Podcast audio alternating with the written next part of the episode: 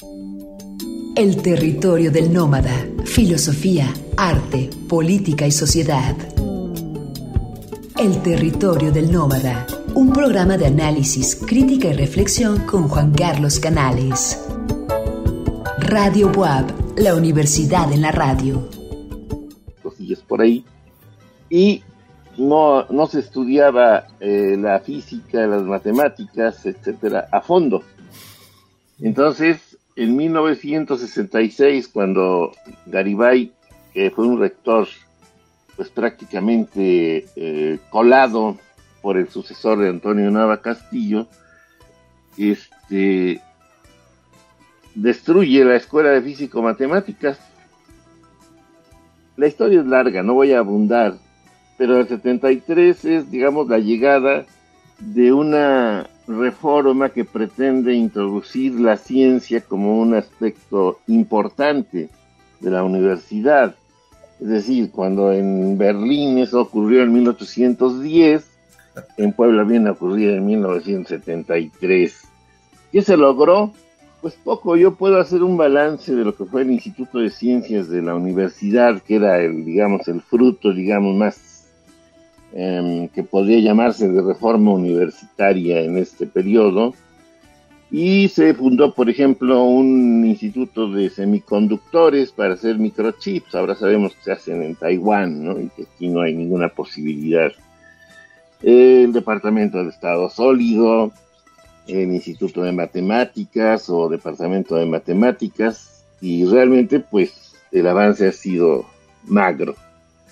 ¿Por qué? Bueno, por razones que no eh, se derivan de la situación particular de la universidad, sino del hecho de que somos un país al que se le impide el desarrollo científico, a donde hay fuga de cerebros, etcétera, Entonces, ese es el punto que yo marcaría como positivo. Lo negativo, y aquí es donde vamos a discrepar con mis compañeros de, de tertulia, es que eh, ciertamente eh, no es el Partido Comunista el que toma el poder en, en 1972 y 73, sino en la masonería hay un término que se llama los masones que están en sueños porque no asisten a su logia. Bueno, haciendo el símil con el partido, eran unos cuantos miembros que no estaban en sueños porque no había células, como bien dice Roberto, no había organización, pero había unos Boy Scouts o Boy este, Tovarich que se llamaba la Juventud Comunista, que era una especie de escuela práctica del partido. Y es precisamente en 1968 cuando hay una ruptura de puntos de vista entre esos aprendices y los maestros. Y entonces lo que hacen los maestros es desaparecer a los Boy Scouts. ¿no? De ahí surgieron mucha gente que se fue a la lucha armada. Yo nunca estuve de acuerdo con esa vía, pero bueno, mucha gente murió. Hay una historia que contaré.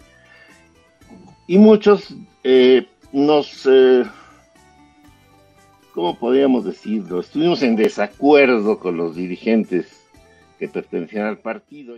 El territorio del nómada, con Juan Carlos Canales. En el territorio del nómada con un programa eh, especial, muy especial por lo que entraña para la historia de la universidad, sobre todo el movimiento estudiantil que arranca en el 61 y gira en 1972-73. Pero eh, nos quedamos en el diálogo que tenías con Sergio Flores sobre la universidad. Eh, hay una cosa que quiero decir antes de esto de las con Sergio, el aspecto de que la Universidad eh, Popular, que culmina en 73, ¿no? después de 64, eh, tiene un episodio muy importante en 1970 cuando se funda la Escuela Preparatoria Popular Emiliano Zapata, con los primeros rechazados de las preparatorias, porque antes todo el mundo entraba y cuando se instauró el examen de admisión, hubo rechazados, se organizaron los rechazados, los padres y algunos dirigentes estudiantiles que la hicieron de profesores durante un año de manera gratuita hasta que lograron el reconocimiento oficial. Esto es parte importante de la cuestión de, de 72-73, ahí salen también varios líderes. Bueno, la discusión es la siguiente. Yo hablaba de las cosas, em, digamos, que culminaban esa vieja aspiración de que la universidad le diera la importancia de vida al estudio de las ciencias. Pero la discusión fue en torno a dos aspectos. Primero, la conversión de anualidades en semestres. Y yo le decía a ellos, bueno, los muertos no se pueden defender, pero creo que todos podemos recordar cómo ocurrió esto. Era una disposición de la SEP, de una condición que le pusieron a los nuevos gobernantes de la universidad, convertida en semestres. Yo me opuse y les enseñé un, un documento que estaba preparando la Fundación de la Metropolitana, en donde de manera, digamos, abierta y hasta cínica, los que escribían el documento decían que era conveniente organizar el estudio en trimestres para evitar que los estudiantes se apandillaran, para decirlo en, español duro, ¿no? Se, se, se, unieran, hubiera relación social y hubiera por lo tanto agitación. Esto de, de dividir en semestres y de dejar las vacaciones que vienen ahora en verano, es porque estudios en Norteamérica habían demostrado que era la época caliente de los movimientos. Y si uno re rememora la historia de la Universidad de Puebla, veremos que cada verano había golpes, ¿no? Cada verano había pedradas, había conflictos, caían rectores, subían rectores, etcétera, etcétera. Entonces, es un estudio de, de, de ingeniería social, ¿no? El, dividir en semestres y el poner las, las vacaciones en verano. Esa fue la primera discusión. Otra discusión, cuando se decidió la fundación de una escuela de veterinaria, yo lo que proponía era la fundación de una escuela de agricultura o agronomía, algo así como Chapingo. Pero no, porque ya había un acuerdo con los polleros de Tehuacán para establecer la escuela de eh, veterinaria en Tecamachalco, que por cierto, años después hicieron un movimiento porque se querían venir a Puebla para atender gatitos y canarios y perritos, ¿no? Finalmente se quedó en Tecamachalco, pero eso eh, quiere decir que la universidad fue tolerada con esa dirección bajo condiciones dictadas por la SEP, entre las que se incluían la exclusión de ciertos grupos molestones, ¿no? Ahí es donde entra el asunto que menciona Arrazola de estas exclusiones. Yo no me hago la víctima, yo entiendo que era un poco necio y no, no entendí el momento, yo pensé que podíamos ir, porque teníamos propuesta, ¿no? Decir, proponer una escuela de agricultura en lugar de veterinaria tenía una, un profundo sentido, sobre todo cuando la, la, universidad se las daba de apoyadora de los campesinos, etcétera, etcétera, ¿no? Bueno, esas fueron las discusiones, aparte de otras menores. Ahí lo dejo. Eh, Roberto, Jorge. Sí, déjame, déjame decir al, algunas cosas porque es muy interesante esta visión de Miguel. Eh, primero, quizá ya hoy en el mundo y las jóvenes generaciones no entienden lo que durante dos siglos hubo en el mundo que fue eh, este, eh, pues algo muy raro que podríamos llamar como espíritu revolucionario y que en México tenía mucha presencia eh, y digo 1789 1989 exactamente dos siglos ¿no? claro. Y en México eso tenía una enorme presencia bueno por la Revolución Francesa, que es a la que me refiero, pero la propia Revolución Mexicana y un acontecimiento muy importante que fue a fines de los años 50, que fue la Revolución Cubana, que vino en México a vivificar a a, poner nuevamente muy presente este espíritu revolucionario. Y por otro lado está la reforma universitaria, que con la revolución cubana volvió a retomarse este espíritu de la reforma universitaria que fue también planteado en Córdoba, Argentina, en el año de 1917, y que tiene en todos los este, las luchas latinoamericanas de los estudiantes, pues una gran presencia, es un referente este, lo de la reforma universitaria. En, en este ámbito que efectivamente estamos viendo, como, como, como hemos dicho, que por ejemplo el Partido Comunista pues no pasaba de unas cuantas células, sin embargo, viene de una época posterior a la guerra, a la Segunda Guerra Mundial, que es el macartismo, y que en Puebla produce una polarización tremenda. Y la derecha no solo estaba eh, representada por los militares o los empresarios, sino por la iglesia.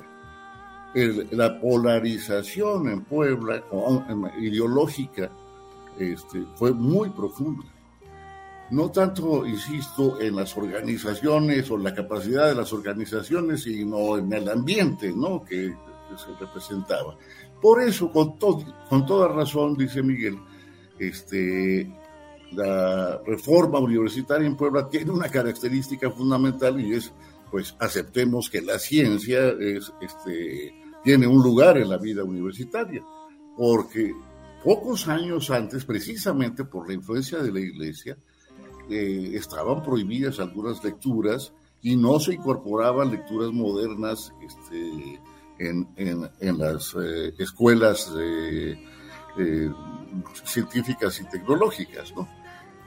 Y a diferencia de, casi todas las universidades en América Latina, donde los movimientos empezaron en las escuelas de economía o de ciencias políticas, sociología, en fin, aquí en Puebla efectivamente se da el núcleo a partir de la escuela de física.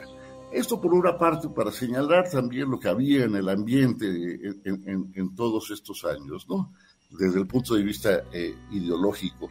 Y ya yo algo, algo que también ha estado presente, se vio muy claro creo que en, en la posición de Miguel y luego la de Jorge, que es la concepción acerca del movimiento y el papel del Partido Comunista. Con toda razón, dice Miguel, es el refiriéndose a los masones, pues es el sueño, ¿no? De, estar representando, pues, lo, que no te pertenece, ¿no? El Partido Comunista, efectivamente, era por el, ingeniero Terrazas y Sergio y el propio Miguel Ángel, porque él era de la juventud comunista. Este, y tuvo, efectivamente, hubo una discrepancia muy importante entre la juventud y el partido, pero no solamente en Puebla, sino a nivel nacional. Este, pero quiero señalar esto y, después lo, seguiré ampliando, porque efectivamente hay, se empieza a desarrollar desde el propio momento en, que se reorganiza el Partido Comunista en 1973, 74, 75, dos concepciones. Una que efectivamente pensaba que el partido representaba al movimiento y que por lo tanto las decisiones se trasladaban al partido y el partido tenía que, decidir. Y la otra que decía, hasta el propio ingeniero en su toma de posesión dice, pertenezco al Partido Comunista, nunca voy a tomar las decisiones de este partido, sino que me abriré pues a algo muy sencillo, que es a la academia, al respeto a las instancias universitarias, ¿no? Esto provoca pocos años después una división en, el partido, ¿no? Y ahí dejo esta segunda intervención para que Jorge este, la complemente o eh, la haga pedazos. A ver, Jorge. Eso sería lo más difícil de, considerar, este Robert. Si hablamos de la universidad actual, eh, habría que pensar qué tanto es el resultado de qué momento, ¿no? Porque pareciera ser que las los últimos rectores han tratado de deslindarse por completo de lo que fueron los movimientos que le antecedieron a, esta universidad. Y de hecho, hasta creo que han hecho ya un exorcismo de todos los, los elementos de izquierda y todo lo que huele a izquierda, como que ha sido exorcizado en esta, en esta nueva universidad. Eh, sin embargo, eh, sigo considerando que el momento, que un momento de ruptura muy importante, además de, del, momento de la reforma universitaria, de aquel 61, pues es el 73, ¿no?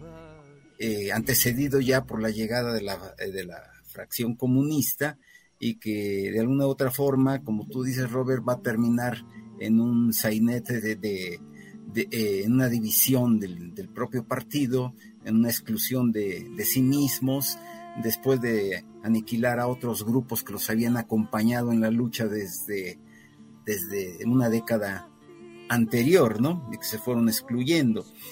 Eh, en la visión de esta polarización que existía en aquellos años de la Revolución cubana, eh, que no solamente, digamos que, fueron despertados por la Revolución Cubana, sino que ya antes ya, ya existía, ¿no? Desde la Guerra Fría es cuando prácticamente eh, todos los signos de advertencia del advenimiento del comunismo entonces se encienden y en la universidad en, eh, se funda el FUA a, iniciativa de los PECOS de la Universidad de Guadalajara, etcétera, etcétera. Y empieza una eh, persecución muy fuerte contra los, contra todo lo que huela a comunismo y a estudiantes comunistas, aunque los liberales les olían también a comunistas, a, a aquellos grupos FUAS. Hay un momento que yo quisiera señalar que me parece interesante, pero ya está fuera de este proceso, que es en 1995 en 1995, eh, como coordinador de la maestría en ciencias políticas, tuve ocasión de invitar a dar una conferencia a la UAP a Manuel Díaz Cid, ideólogo, dirigente del, FUA, ¿no? En aquellos años de, lucha y confrontación. Y lo que me pareció muy interesante de, de Díaz Cid es que además del agradecimiento que él tuvo de regresar a lo que era su alma mater, así lo dijo, ¿no? Es que eh, se retractó de muchas de las posturas que ellos habían suscrito en un librito que se llama La Reforma Universitaria y que viene siendo un libro de cabecera de ahí de... La autonomía universitaria, perdón. Eh, viene siendo un libro de, cabecera que se lleva en la UPAEP por años lo han llevado a todos los que ingresan. Después ese libro lo, lo, yo pensaba que lo habían quitado, pero no, se hizo una nueva reedición y por ahí sigue siendo una visión que predomina dentro de la, de la UPAEP. Sin embargo, Díaz, cuando estuvo en la, en la, en la UAP, invitado por nosotros, eh, sí se, este, eh, digamos que incluso pidió perdón. Él pidió perdón a los universitarios poblanos porque eh, que estaban ahí presentes los eh, alumnos, estudiantes de la maestría, porque él, consideró que sí habían llegado a unos excesos eh, aberrantes con algunas calificaciones que hacían de los grupos marxistas y de los propósitos que ellos pensaban tenían los grupos marxistas, ¿no? Esto es un poco un botón de esa de esto que señalaba Roberto, esa polarización extrema que, a la que se llegó en sus momentos, en aquellos momentos en que pasó de las pedradas que todavía eran muy propias en el movimiento de Nava Castillo, a los balazos que terminaron con la muerte de, algunos miembros del Partido Comunista y otros más, ¿no? Eh, Jorge, es muy interesante esta, este tema de la compleja relación entre el partido, las juventudes comunistas, y desde luego creo que hay que subrayar la inteligencia del ingeniero Rivera Terrazas de no instrumentalizar a la universidad eh, como medio del partido. Creo que es un tema que hay que retomar al ingeniero Rivera Terrazas, pero Tú en el 73 ya eras parte de las juventudes comunistas, Jorge. No, no, yo nunca fui parte de las juventudes comunistas. Yo, este, eh, cuando me incorporo propiamente al partido, es cuando paso a ser consejero universitario por parte de la prepa Emiliano Zapata. Ya las eh, juventudes se habían declarado extintas, y no mal recuerdo, Roberto va a recordar muy bien ese momento. En 73 fue desaparecido la juventud. Ajá, ajá. Y yo me incorporo directo ya al Partido Comunista, ¿no? Ya. Y eh, Roberto, tú eras una figura importante en el Partido Comunista en ese, en ese momento. Me parece que es un tema que habla de eh, las paradojas de, de, los partidos comunistas en el mundo y esto que llamaron el centralismo democrático. ¿Cómo afectó al propio partido o cómo ha afectado a la izquierda en este país por ejemplo, es antecedente de desaparecer a las juventudes comunistas. Bueno, este, en realidad para ese año a lo que se quiso era fortalecer al partido. Eh, efectivamente, como dijo Miguel, en la juventud se acumulaba mucha discrepancia con el partido. Eh, y pues finalmente se desapareció para consolidar el Partido Comunista en aquel entonces, pues yo, si tenía mil militantes en el país, eran muchos, ¿no? Eh, poco tiempo después sí creció, pero en aquel momento era verdaderamente este, débil, ¿no? Eh, pero lo que, a lo que tú te refieres tiene que ver más bien con las relaciones entre el partido y el movimiento. De entrada, estábamos diciendo que el movimiento de, Puebla era un movimiento que produjo, este, pues, eh, y que se expresaba en, múltiples movimientos sociales y produjo múltiples cuadros en todos los niveles. Había los brigadistas a los que se han referido, pero también este, había muchos cuadros en, el movimiento. Entonces, llega el partido, efectivamente, yo llego en 1973 y formamos, y esta es una anécdota muy interesante, el Comité Seccional de la Universidad Autónoma de Puebla y después el Comité Regional Puebla-Tlaxcala. Cuando se forma el Comité Seccional Universitario, este, estaba presente Luis Ortega Morales, Jorge Méndez, Sergio Corichi, Sergio Flores, Alfonso Vélez Pliego eh, y eh, el, por supuesto el ingeniero Rivera Terrazas. Cuando el ingeniero ya no aguantaba por su edad y por su manera de ser las reuniones muy largas y entonces eh, cada rato decía, bueno, bueno, si no hay acuerdo ya me voy, ya nos vamos, eh, no vamos a llegar a nada, ¿no? Me acuerdo porque en esa ocasión yo dije, no, ingeniero, es muy importante que, que, tenga un poco de paciencia y vamos a votar, porque si no tenemos un acuerdo, tenemos que votar y, y establecer una mayoría y con eso sacar el acuerdo. Se quedó el ingeniero y votamos y por primera vez se formó a partir de ese momento el Comité Universitario del Partido Comunista en la Universidad Autónoma de Puebla. Y aquí es muy interesante, este, a lo mejor de una vez termino la intervención para eh, redondearla, este, como años después el ingeniero que, ya eh, que él, él, planteaba que no este, estaba dentro de, solo dentro de las filas del partido, que se privilegiaba a la, la, institución académica, eh, sabe, este, perdón un momento, eh, el ingeniero también era eh, una, tenía una formación comunista de corte tradicional. Y entonces el propio comité universitario años después lo obliga a definirse en la sucesión del rector, tomando solo en consideración eh, la propuesta de los comunistas al interior del comité. Cuando si el partido hubiera sido inteligente, eh, eh, o no inteligente, sino la otra concepción, la de que en cuenta el movimiento para tomar las decisiones, pues este, la sucesión se hubiera resuelto de otra manera y no como se resolvió entre una división que tenía como eh, entre, dos grupos, uno que tenía como candidato a Luis Ortega y otro que tenía como candidato a Alfonso Vélez Priego.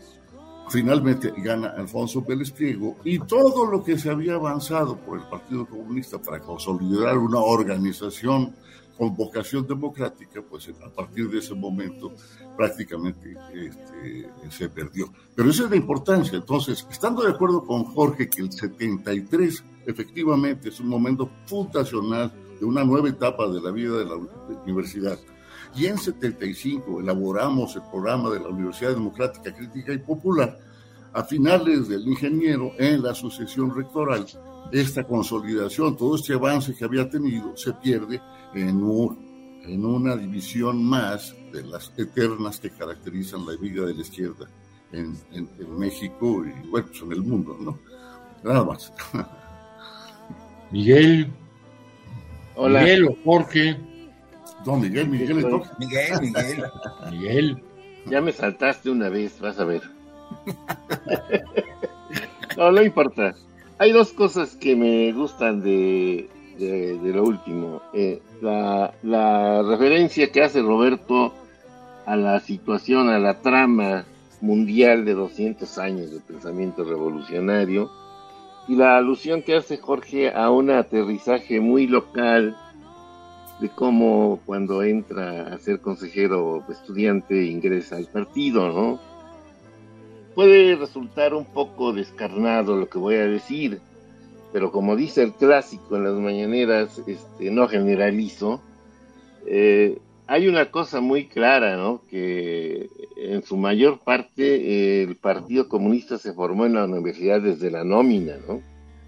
¿Cómo podemos probar esto? Bueno, todos los rectores de la llamada época neoliberal, también del clásico, este término que no me gusta, pero no es el caso de discutir eso, este, fueron del Partido Comunista, creo que hasta el antepenúltimo o el penúltimo, y no sé si el anterior, el contador, también haya sido por ahí, este, pero hasta Enrique Agüera eran del, partido, ¿no?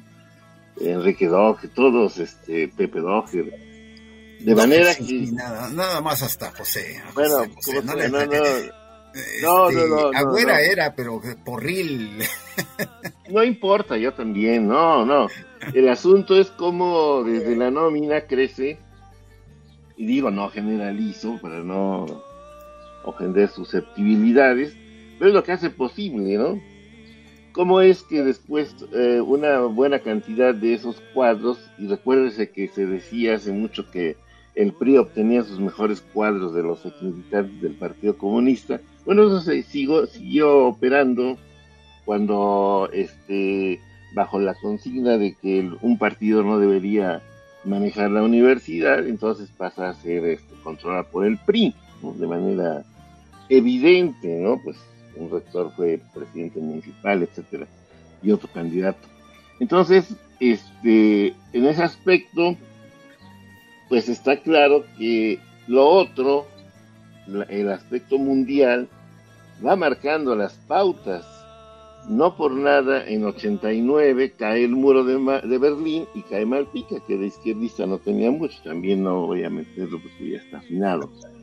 Pero eh, marca la época y también el 73, 72, 73, no olvidar que es cuando se rompe el acuerdo fundamental de Bretton Woods, y deja de, funcionar el patrón oro. Eso tuvo una importancia fundamental, ¿no? Y no olvidemos que la división del partido, en donde Ortega y Vélez surgen como candidatos diferentes, coincide también con la llegada de la Reaganomics y lo que ahora llamamos neoliberalismo. No olvidar que en 73 ocurrió el golpe militar en Chile. Y no olvidar que en 61 la primera manifestación en la que yo participé desde la banqueta siendo estudiante de secundaria era una manifestación de, estudiantes universitarios que protestaban por la invasión de Playa Girón en abril de 61, lo que desencadena el conocido movimiento de reforma universitario de 61. Entonces, Roberto tiene mucha razón, ¿no? Si nosotros no alzamos la mirada hacia la, lo que está ocurriendo en el sentido amplio, internacional, nacional, y aterrizamos en cosas muy particulares, pues nos perdemos de mucho. Lástima que un programa de radio pues sea una cuestión limitada y por lo mismo ahí, ahí la dejo. El territorio del nómada con Juan Carlos Canales.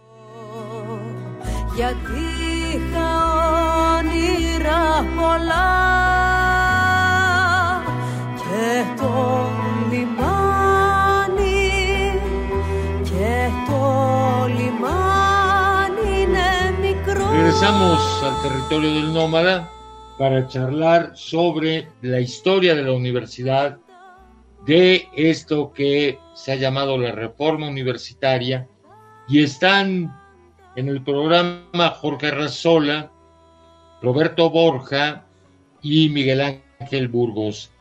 Eh, un tema que planteabas, Jorge, cuando salimos del aire, era el origen social de los participantes en el movimiento estudiantil, por un lado, del movimiento de reforma, y por el otro lado, eh, cómo ingresaron o quiénes ingresaron en términos sociales al movimiento del FUA. Bueno, es muy rápido.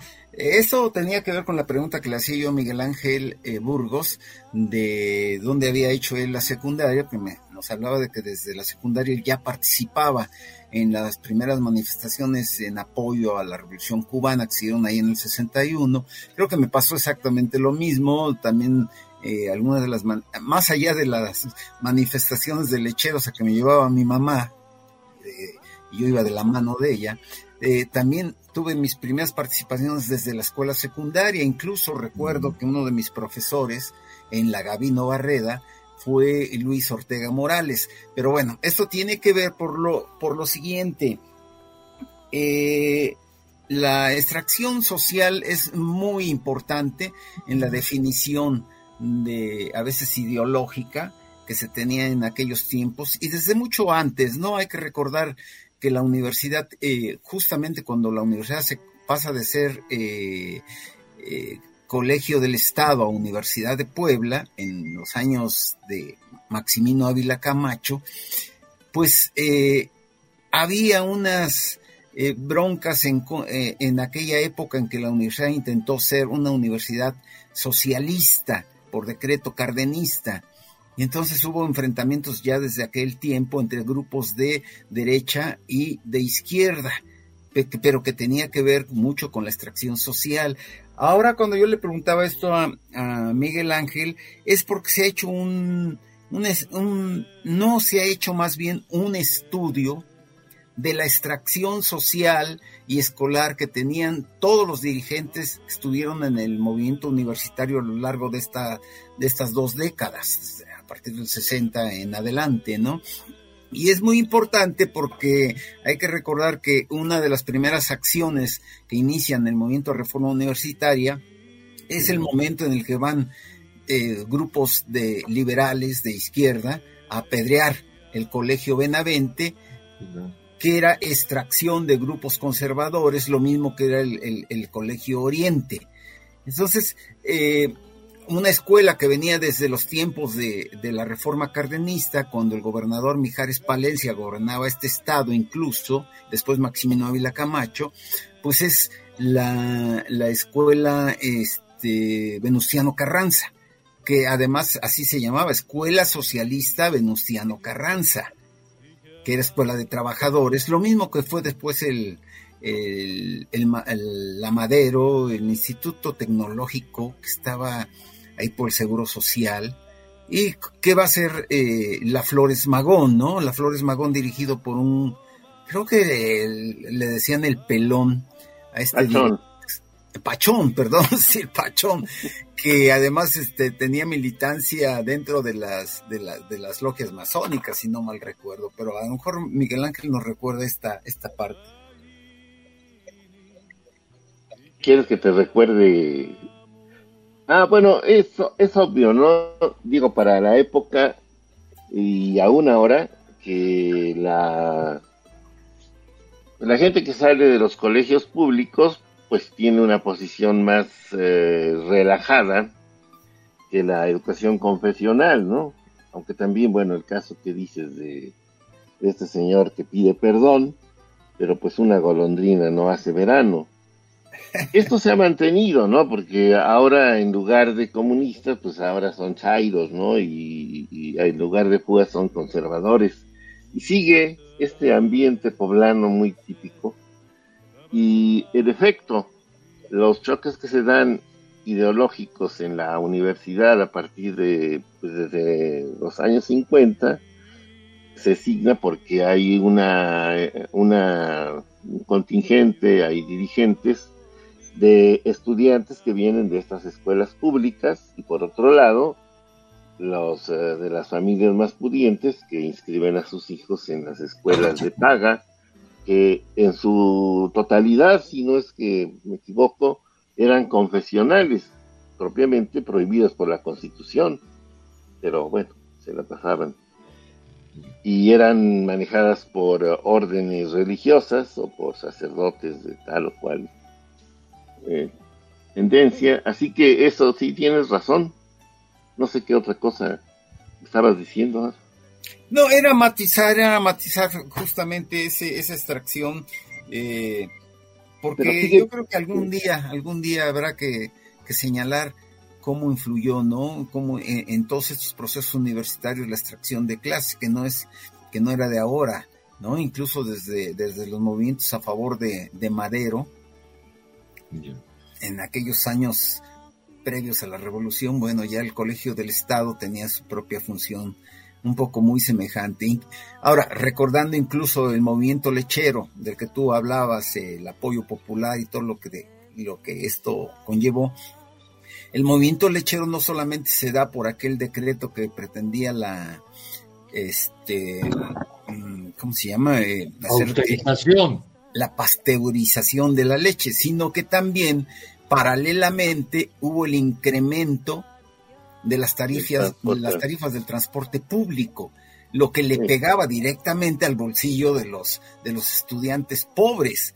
Y, movimientos que se hubieran registrado anteriormente a la reforma universitaria, incluso a la autonomía, pues sí hay movimientos que se registran justamente por lo mismo movimientos en los cuales subía el transporte público y le pegábamos a, este, a ciertos estudiantes que salían a protestar y que se agrupaban, cosa que no acontecía con los, con los estudiantes que llegaban en carro, ¿no? Bueno, creo que nos estamos derivando a cosas un tanto banales, ¿no? Porque el asunto de la, del origen, por decirlo así, de clase, pues es evidente, ¿no? Y sigue siendo válido en estos momentos, pero no es lo que define.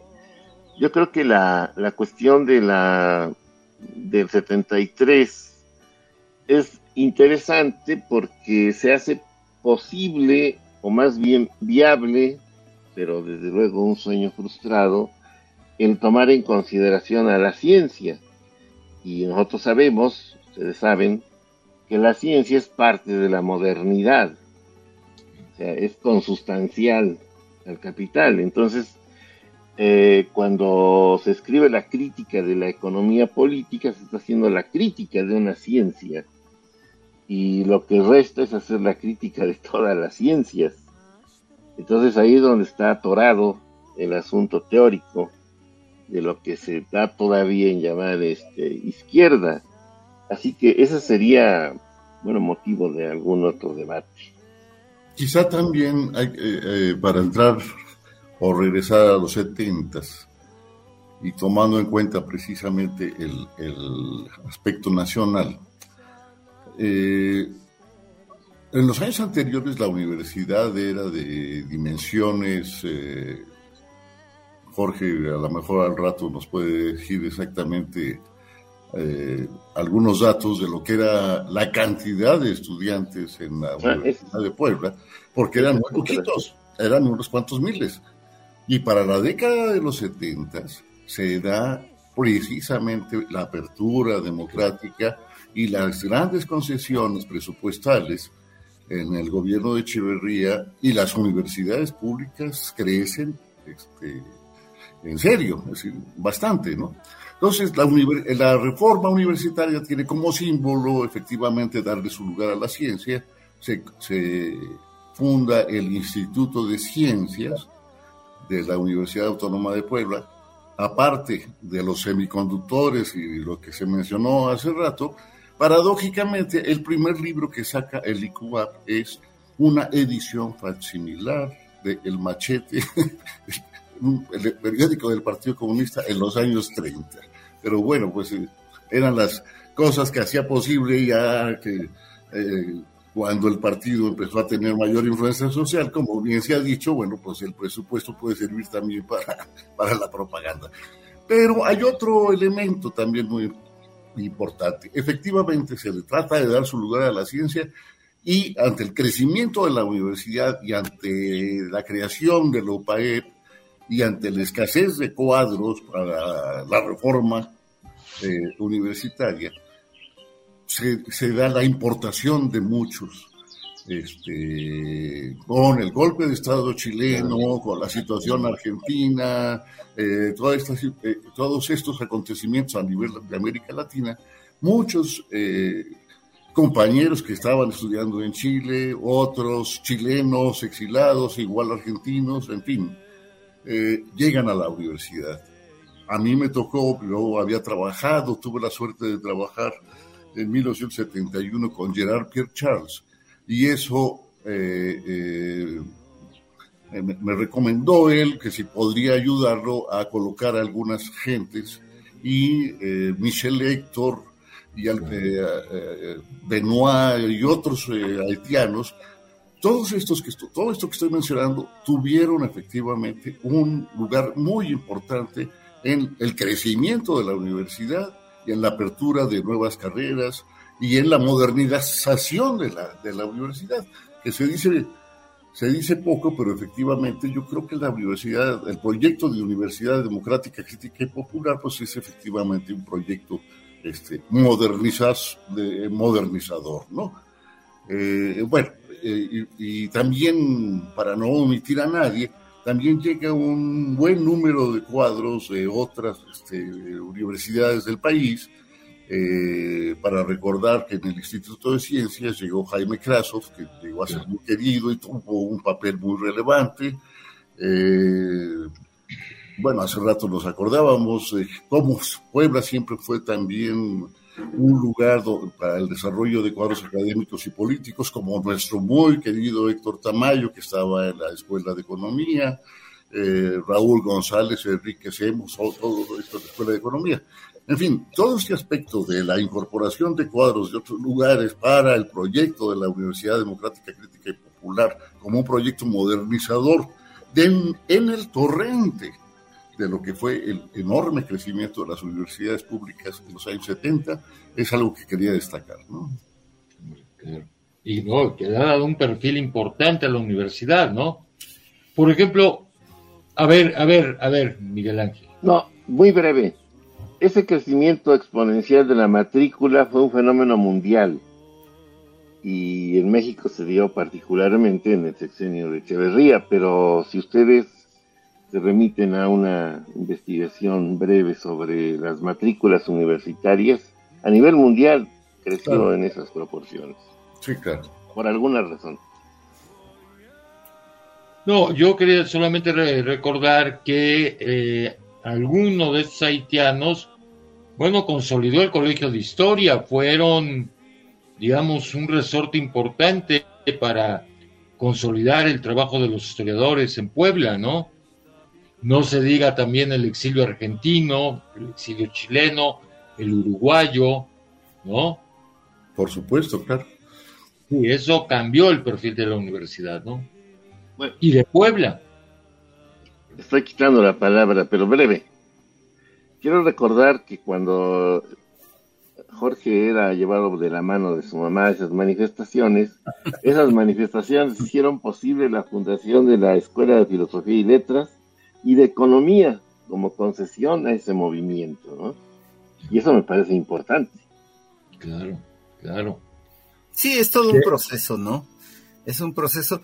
Yo, yo creo que justamente, por lo menos por ser un, año importante de aniversario luctuoso por asesinatos que se cometieron, incluido el año siguiente, que es el primero de mayo, eh, que se cumplen 50 años de, eh, la refriega que hubo en contra de los carolinos y del grupo carolino, sí sería bueno también una, una revisión del pasado de los propios grupos de izquierda, de los propios grupos que tuvieron eh, la conducción de estos movimientos, un ajuste de cuentas, que es lo que creo que también falta, ¿no?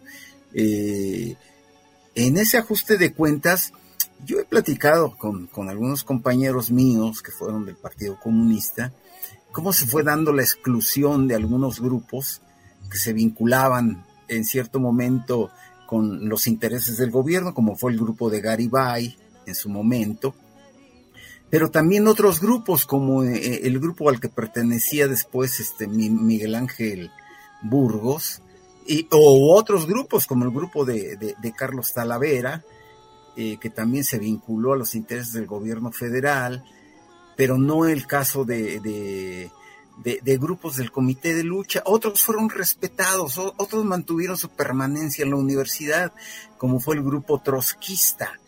Pero uno de los que más me llaman la, la atención, pues es el grupo que se conoció como la Tropa Galáctica, en donde eh, cuando yo les pregunto a algunos compañeros pues, las causas de la exclusión, pues es simplemente porque fumaban mota, ¿no?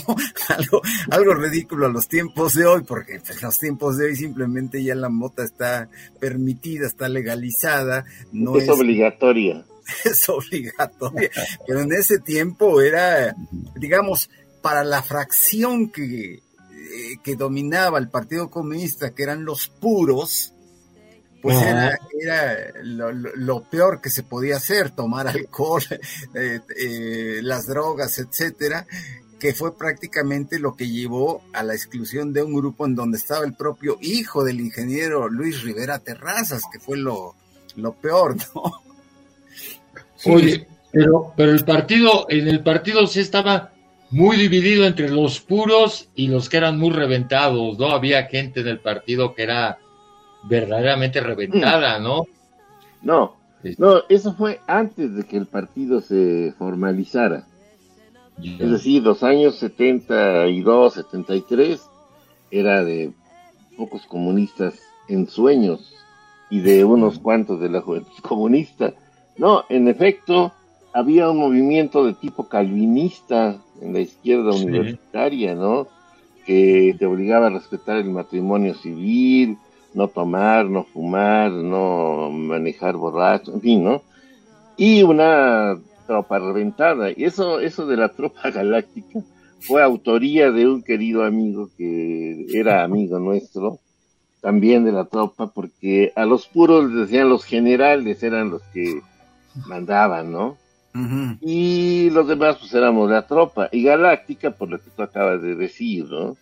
Que por cierto no era tan generalizado como se, se le hizo ver. Pero cuando fuimos excluidos, no quiero decir en qué forma porque va a estar muy feo, este, uno de los puros, de los generales, lo dijo claramente y tengo el testimonio, a ustedes los estamos excluyendo, sacando de la universidad, no porque fumen marihuana, sino porque se oponen a todas las decisiones del partido, literal. De acuerdo eh, en, ese punto, eh, y es anecdótico lo que decía Jorge de cómo el ingeniero en una decisión autoritaria, con respecto incluso a su propio hijo, este, pues asume esa posición de exclusión de la tropa galáctica. Al principio del programa, eh, la tropa galáctica, sin embargo, desde mi punto de vista, aportaba muchísimo al movimiento porque eran, pues, eh, los que tenían el estilo más estudiantil de todos, porque efectivamente los generales se pasaban de puros, este, y eh, siempre tuvieron cierta tendencia, digamos, al guerrillerismo. Yo me acuerdo que uno de los generales que no estaba en la universidad, pero que tuvo una enorme influencia en Puebla y en la lucha social de esos años, fue este, José Rodríguez Mendoza, que comandó todos los movimientos campesinos que también en esos años de Echeverría tuvieron un, gran auge. Pero como la Tropa Galáctica, por ejemplo, pudo organizar el, eh, concierto de Mikis Theodorakis en la ciudad universitaria cuando eran lotes baldíos y, eh, entre otras cosas, se fumó muy buena marihuana y fue uno de los mejores conciertos que yo le he visto a, a Mikis, ¿no? Eh, los discursos de Miguel Ángel Burgos, como estudiante, como líder estudiantil, a mí me parecían que era el que guardaba la mayor tradición de esta cosa que decíamos al principio y que peyorativamente dice que es eh, pura, eh, mucha de propaganda, todo esto, inspiración en la reforma universitaria, la revolución cubana, el antiimperialismo, en fin. Este grupo mantenía viva esa tradición más que ningún otro. Pero Aparte de esto que puede sonar anecdótico, sí el, grupo que, dirige el ingeniero Sergio Flores, Alfonso Vélez, en fin, sí, sí tuvo una cosa muy positiva en estos años y fue el deslindar, el ser capaz de resistir al embate de los movimientos guerrilleros que en ese entonces tenían una gran importancia. Había toda la intención de que el, movimiento universitario se volviera el brazo político de la guerrilla de, en, Guerrero. Y la izquierdización, la, la, enfermedad, por ejemplo, que, dio en, que, en Sinaloa fue muy fuerte, dando origen incluso al movimiento de los enfermos, y a muchos compañeros que se decidieron a ir por la guerrilla en una actitud muy infantil o, muy este, ingenua. ingenua y revanchista de la conclusión del 68 y del 71 es ya no queda otro camino más que las armas, ¿no? Y la enorme incapacidad del Partido Comunista de orientar a su gente, porque siempre se tuvo una actitud vergonzante frente a esta situación. En Puebla, no, en Puebla se pudo lograr que el movimiento no se fuera por los cauces del izquierdismo y se mantuviera este, dentro de lo que fue una orientación democrática, si bien con estos resabios estalinistas que han sido mencionados, ¿no? Sin embargo, este Robert, yo creo que fue más por, por cuestiones circunstanciales que no se fue el movimiento por el cauce de la, de la guerrilla, que por otra, que por una política organizada o coherente, ¿no? Cohesionada. Eh, la verdad es que, como tú señalabas, eh, la fracción del movimiento, los puros, era una fracción decididamente, eh, además de stalinista, proguevarista. Estaban muy acordes a que había que iniciar la revolución eh, yo mismo percibí esas enseñanzas, eh, ese impacto, ese influjo. Recuerdo cuando estalla la revolución en Nicaragua, lo primero que, pedimos al partido es que nos enviara a Nicaragua, porque íbamos prestos a, en, en apoyo de la revolución. Muchos fueron. Claro, y sin embargo, cuando yo me he preguntado precisamente por qué razón siendo tan ultras los cuadros comunistas en la Universidad de Puebla, ¿por qué razón en Puebla, en el estado de Puebla, salvo algunas eh, partes del norte en la sierra, eh, con la UCI, por ejemplo, salvo esos lugares, en la ciudad de Puebla y el resto del Estado no estallan movimientos revolucionarios, guerrilleros, como sí acontece después del 68 a lo largo del país en, muchos, en muchos este, estados, ¿no? Eh, alguna vez, y eso lo, podrá decir, eh, bueno, lo podrá decir este, Jorge Sánchez Zacarías, porque como dice Miguel Ángel Burgos, a lo mejor aquí tenemos pájaros en los, en los alambres y, y, este, y un registro. Pero bueno, eso es ya un registro para la historia. Eh, Sánchez Zacarías me comentaba que en efecto, ya había los elementos establecidos para empezar las primeras acciones guerrilleras en, en, Puebla. Y las primeras acciones guerrilleras, nosotros recordamos cómo era, eh, por cómo fue la guerrilla urbana en otros lugares, que eran asaltos bancarios, que eran este, eh, algunas bombas eh, terroristas, etcétera, etcétera, ¿no?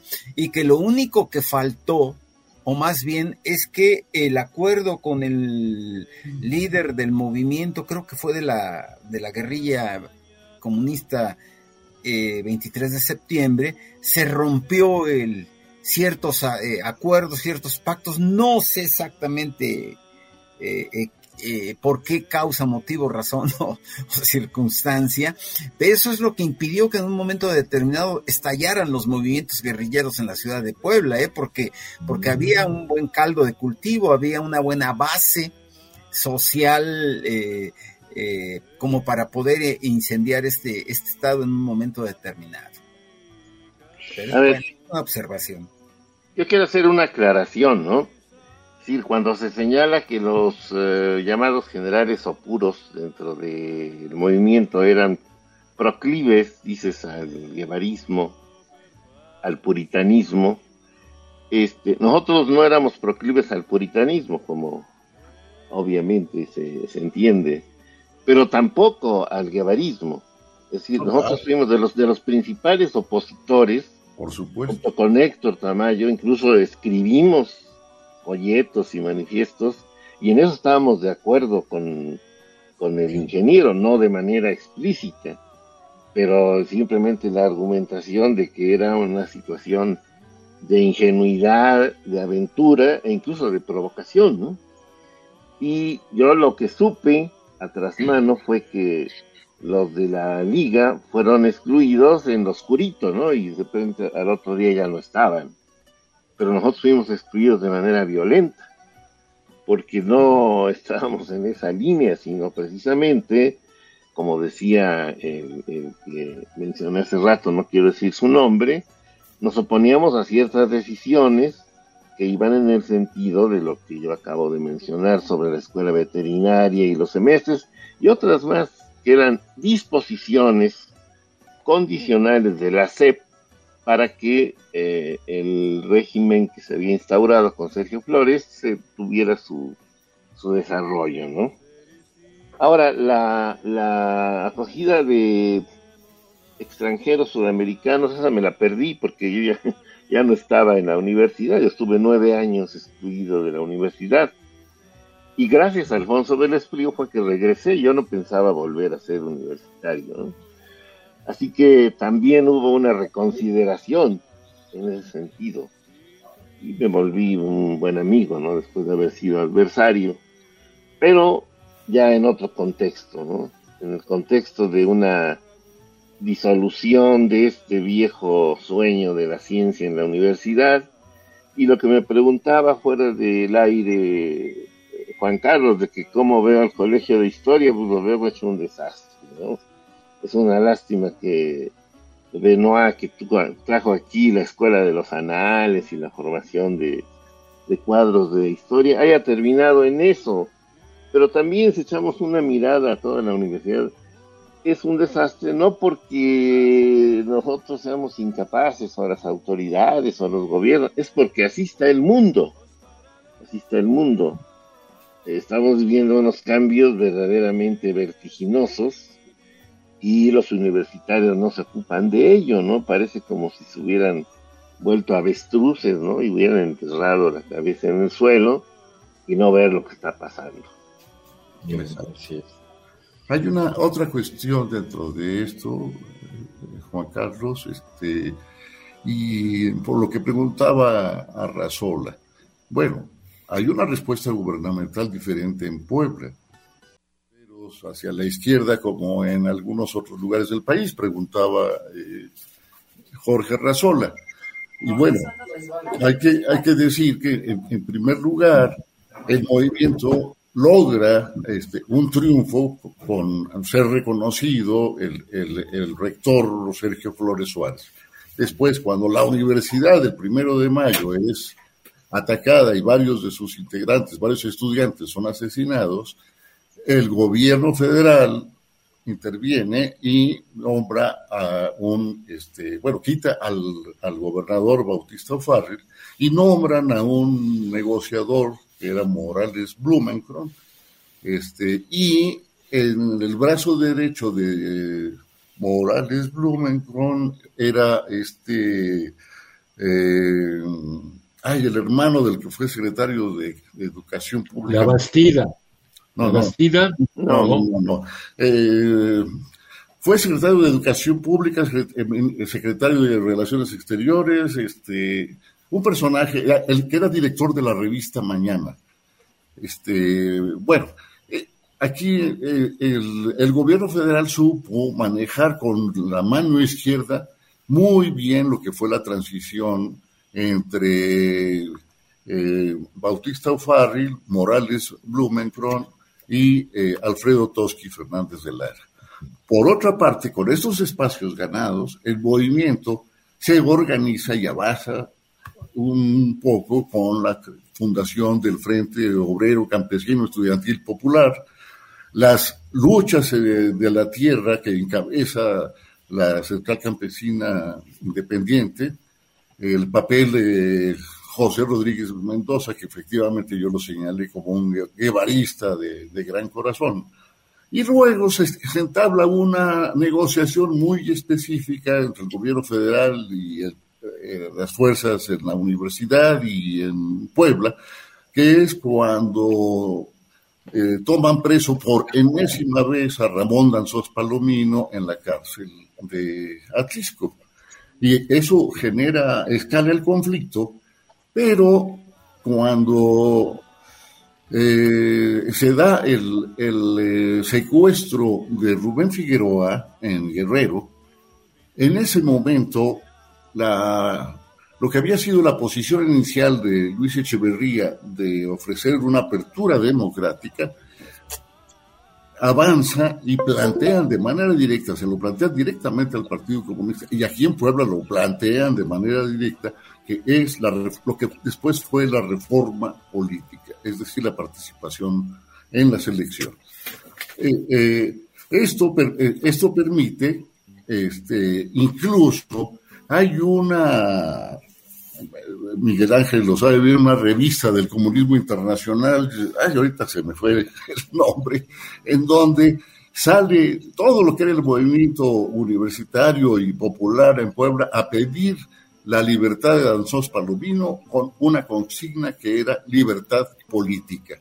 Todo esto eh, en el Comité Regional de Puebla, Tlaxcala, entre Alfonso era el secretario general, yo era el secretario de organización, este, pues prácticamente en una enorme minoría sosteníamos reuniones de horas y horas con lo que era el grupo de los puros para abrir poco a poco lo que fue, lo que años después fue la reforma política, ¿no?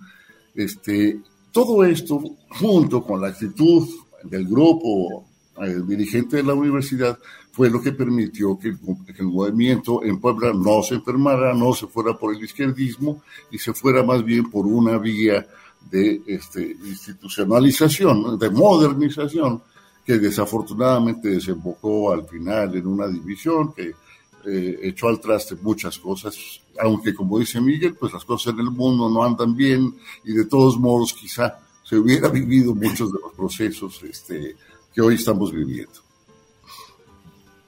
Yo sé que esto es muy, polémico lo que acabo de decir porque son enormes trazos este, dentro de, una, de unos cuantos momentos.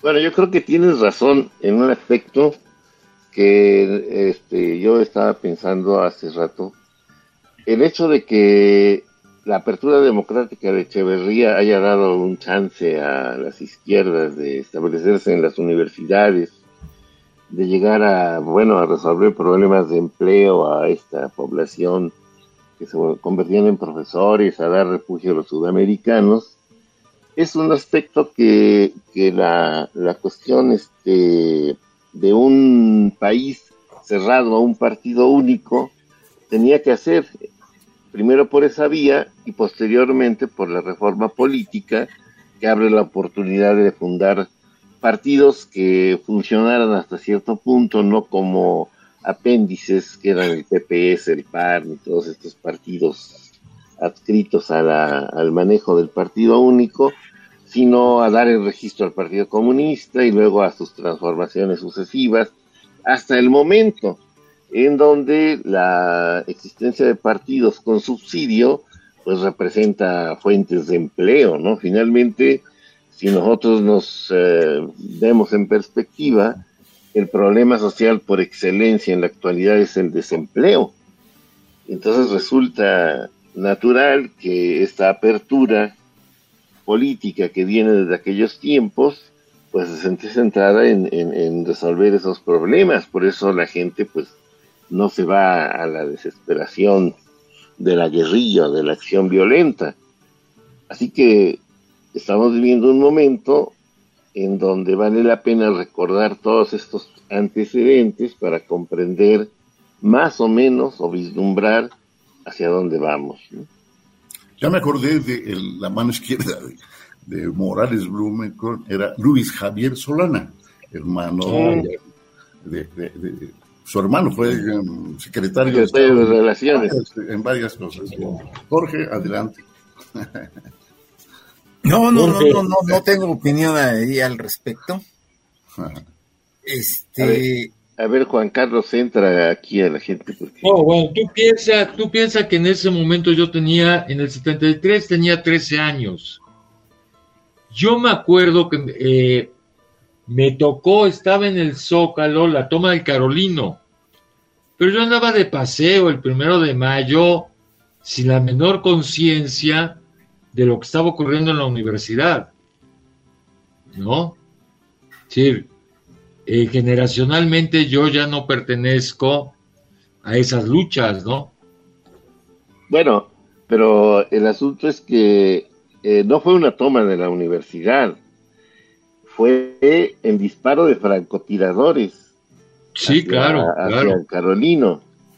Yo recuerdo que yo no estaba en, en Puebla en ese día, pero en la esquina que hace la iglesia de la compañía con la hora la Fox y Mendoza, se asomó Alfonso Calderón, según me cuentan, y recibió una bala en el cuello, una bala de harto poder, ¿no? Y así en las azoteas fueron muertos otros cuatro o cinco estudiantes, incluso hay fotos donde están bajando los cadáveres por la, por la pared, desde la azotea. Entonces fue, no fue un asalto de tipo de tomar el edificio, sino de, de, francotiradores, porque era un primero de mayo y precisamente los eh, proclives al guevarismo quemaron una patrulla en frente del Carolino cuando todavía pasaban carros.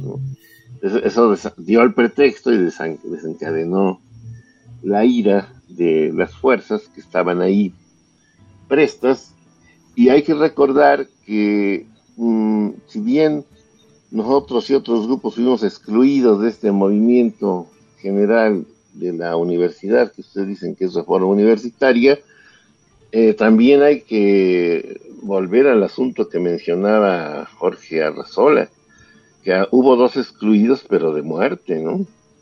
Entonces eso es, eh, digamos, me suena así como que ¿Y ahora qué pasó? ¿Cómo es que después de eso ya cae el gobernador, ponen un conciliador y sigue adelante el proceso? Bueno, había que neutralizar ¿no? a las universidades. El riesgo, digamos, de la crispación social, ¿no? Ante lo que tú dices, la falta de empleo, las universidades se abrieron, ¿no?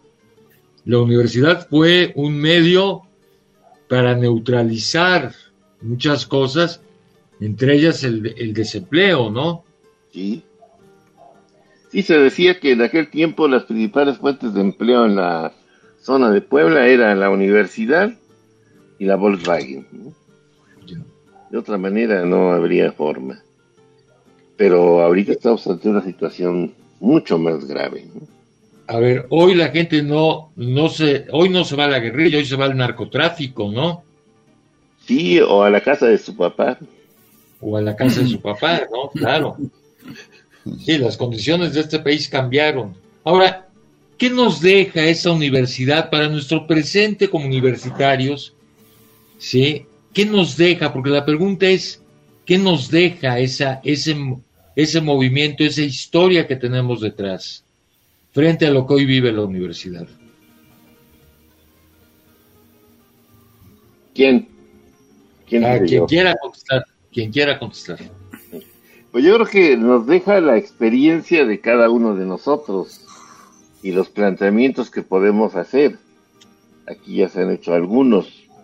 Yo creo que hay un amigo que falleció recientemente muy querido y que decía, nada ha sido en vano, ¿no? Es decir, no podemos echar en saco roto todas las experiencias siempre y cuando logremos establecer comunicación con la gente más joven. Por ejemplo, con Jorge Fren, que es más joven, ¿no? y que ya quedamos de, vernos un día de estos. o con Roberto, ¿no? Es decir, esa es la verdadera memoria histórica. Cuando los viejos logran establecer diálogo con gente que, que no estuvo, o con Juan Carlos, que dice que estaba en Zócalo y tenía tres años, bueno, estos diálogos es precisamente lo que van creando la memoria histórica. Esa no flota ni está en los libros, está en el diálogo entre los que leyeron, vivieron, se enteraron o tienen una opinión de las cosas que ocurrieron y los problemas que se enfrentan en la actualidad. Obviamente, o bueno, no sé si tan obviamente, el asunto del desempleo es irresoluble a nivel mundial. Entonces, pues, otro día podríamos empezar por un diálogo de esa naturaleza. Quizá eh, también otra cuestión. Eh,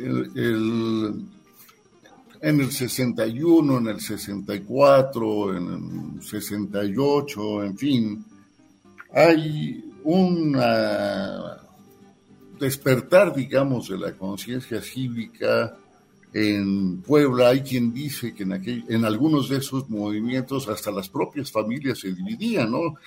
Recordemos que el, eh, arzobispo Octaviano Márquez y Toriz, que no era de él, pero él lanza la, la consigna de eh, comunismo, no cristianismo, sí, que se vuelve un movimiento nacional, porque la derecha en Puebla siempre fue muy importante para las sucesiones presidenciales y aquellos años fueron claves para la sucesión entre López Mateos y, y, Díaz Ordaz. Pero en Puebla eh, tocan esas trincheras, ¿no? Digo, se vuelve una trinchera muy importante para eso. Y el carácter popular del movimiento pues, se va ampliando y ampliando hasta llegar a la década de los setentas. Yo me acuerdo que cuando llego a Puebla había una manifestación cada, cada viernes, por lo menos, ¿no? Porque a veces había una el miércoles y otra el viernes, ¿no?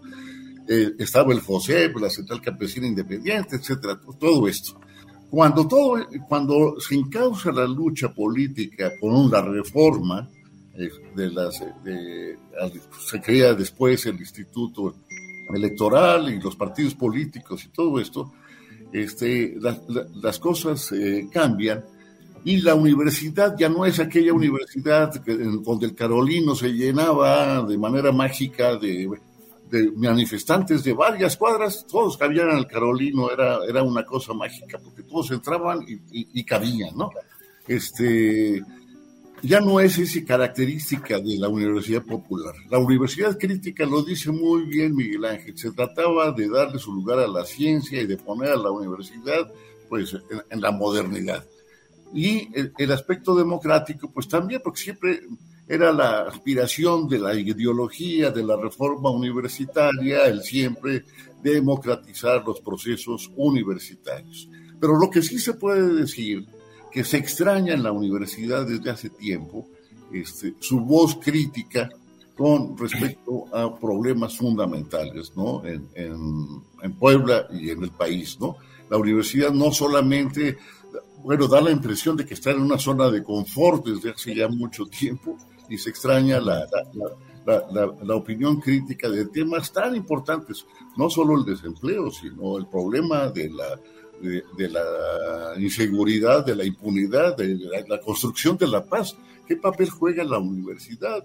en los procesos de la reconstrucción del tejido social, como dice, o de los estudios este, encaminados al desarrollo de las regiones. Sí se abrió la Universidad de las Regiones, pero pues parece que simplemente para dar el servicio educativo, pero no para rescatar el conocimiento y apalancar el desarrollo en todo esto, ¿no? Eh, por señalar solo alguna idea sobre cómo recuperar este, esa herencia que, que, mencionas tú, Juan Carlos. Jorge. Sí, eh, yo, yo creo que definitivamente la universidad actual no puede explicarse sin los acontecimientos del pasado. No pudo hacer, no pudo llegar a ser esta universidad. Podía haber sido otra la que finalmente se generó, porque eh, hay que recordar que existía un proyecto alterno, completamente diferente a lo que es hoy la Universidad Autónoma de Puebla. Y ese proyecto alterno era el que encabezaba el FUA. Era una universidad católica, acorde al proyecto que la Iglesia Católica había tenido desde muchos años atrás. Ese proyecto que no llegó a fructificar por la derrota del FUA dio pie a que la universidad actual fuera muy distinta. Pero esta universidad actual se enfrasca o se inserta más bien en el desarrollo de una pugna que ha existido en este estado no de ahora, no de hace décadas, sino de hace siglos. Yo soy de los que piensa que esta este estado ha estado partido desde hace mucho tiempo y, y que existen dos pueblas, la Puebla de Zaragoza y la Puebla de Los Ángeles. La Puebla de Los Ángeles es la Puebla justamente que apoyó la intervención francesa, la Puebla que le abrió las puertas a la intervención norteamericana en el siglo XIX, la Puebla que intentó mantener un proyecto conservador durante mucho tiempo. Bueno, ahora AMLO utiliza esa palabra como, como, como para vender pepitas, ¿no? Pero la verdad es que en este estado, hay, hay una división muy profunda, muy polarizada, que se ha subsanado en alguna, de alguna forma, que no fue tan, tan, tan extrema no es ahora tan extrema como lo fue en los años 60 tal vez, o en los años 30 cuando el proyecto cardenista de Universidad Socialista. Hay que recordar que en Puebla se vivió intensamente lo que fue la segunda cristiada bajo el gobierno de Mijares Palencia. Entonces, esas divisiones eh, ideológicas se han mantenido durante muchas décadas y eh, se resolvieron en el plano universitario con la, con la, con la creación de una universidad para, para los grupos conservadores y otra en donde quedaron los grupos, digamos, progresistas.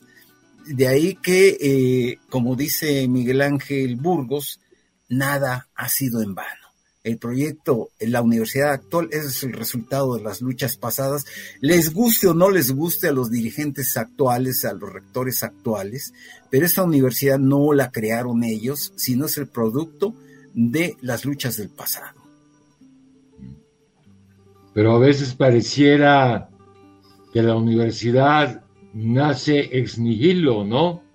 Decir, de la nada parece que todo ese pasado estorba molesta y hoy precisamente, yo acuerdo con ustedes, me parece que la universidad se ha desvinculado de los grandes problemas nacionales y mundiales, ¿no?